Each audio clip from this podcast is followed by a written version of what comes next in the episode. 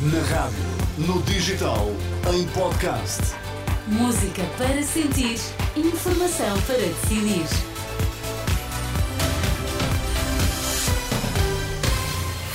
Começa agora o Jornal das Nove, para já as notícias em destaque. Boa noite. Boa noite. A troca de helicópteros, por causa da redução das horas de funcionamento, estará a gerar atrasos no transporte dos doentes. A denúncia do Sindicato dos Pilotos da Aviação Civil. Já a seguir fazemos um balanço da greve de hoje nos comboios.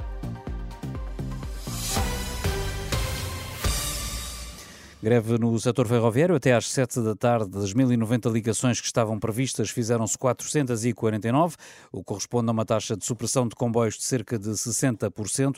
De acordo com a CP, só nos urbanos de Lisboa é que circularam comboios acima dos eh, previstos nos eh, serviços mínimos. Há atrasos no transporte dos doentes dos helicópteros do INEM. Em causa está a redução desde o início do ano eh, do número de horas de funcionamento dos quatro helicópteros em todo o país, que resultou na troca de aparelhos entre Évora e Macete Cavaleiros. Só que o helicóptero que estava em Évora e foi deslocado para o norte, não consegue aterrar no Hospital de Bragança por ter dimensões maiores que o que lá estava estacionado anteriormente. O Sindicato dos Pilotos da Aviação Civil diz que devido a esta troca há casos em que a ambulância por estrada chega primeiro ao hospital do que o helicóptero. Ouvido pela Renascença, o presidente do sindicato, Tiago Lopes, dá como exemplo o que aconteceu precisamente hoje na região norte. Hoje aconteceu uma situação, acabámos de saber há bocado, dois doentes eh, transportados de Mugadouro para Bragança, um foi via aérea, de helicóptero, o outro foi via terrestre, de ambulância. Quem chegou primeiro foi o da ambulância via terrestre em vez do helicóptero. Porquê? Porque o helicóptero teve que aterrar uh, num aeródromo que fica a 15 minutos de distância uh, do hospital. Tiago Lopes em declarações ao jornalista Vasco Bertrand Franco. Neste caso, o helicóptero do INEM, que deveria ter demorado no máximo 30 minutos a chegar ao hospital, demorou mais de uma hora, enquanto a ambulância demorou 55 minutos. Entretanto, a Renascença já tentou contactar o INEM, mas até agora sem sucesso. Devido ao frio, a pressão eh, nos hospitais pode aumentar nos próximos dias. O alerta é do presidente da Associação de Administradores Hospitalares.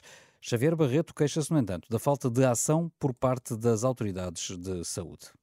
Deveríamos ter respostas alternativas para os nossos doentes, particularmente nos cuidados primários, que deveriam ser a nossa primeira linha de resposta para o doente agudo não urgente, eh, mas infelizmente o Estado não, não fez nada também em relação a isso. Portanto, se há, se há área onde praticamente nada aconteceu, foi de facto na organização dos serviços de urgência.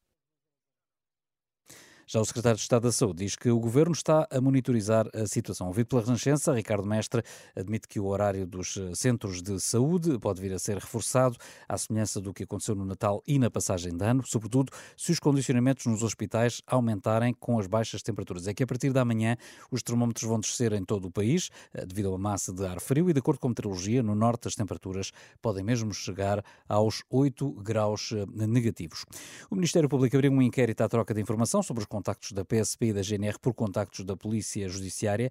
De acordo com a Judiciária, entre segunda e terça-feira, sempre que as pessoas eh, procuravam o contacto das esquadras da PSP e da GNR na internet, era-lhes fornecido o contacto que ia dar ao número geral da PJ.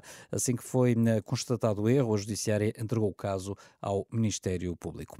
A Organização Mundial da Saúde alerta para o aumento dos internamentos eh, e entradas nos cuidados intensivos de doentes com Covid.